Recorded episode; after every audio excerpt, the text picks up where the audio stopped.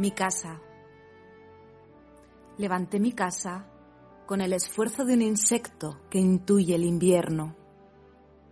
Amueblé las habitaciones de experiencias. Las pinté de cordura. Monté armarios en el salón para almacenar los sueños y guardé la locura en el canapé del dormitorio.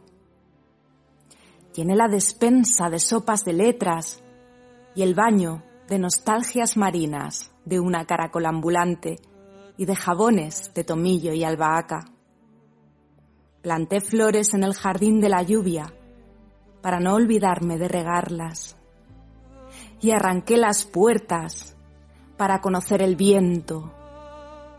Si alguien sopla, no derribará mi casa.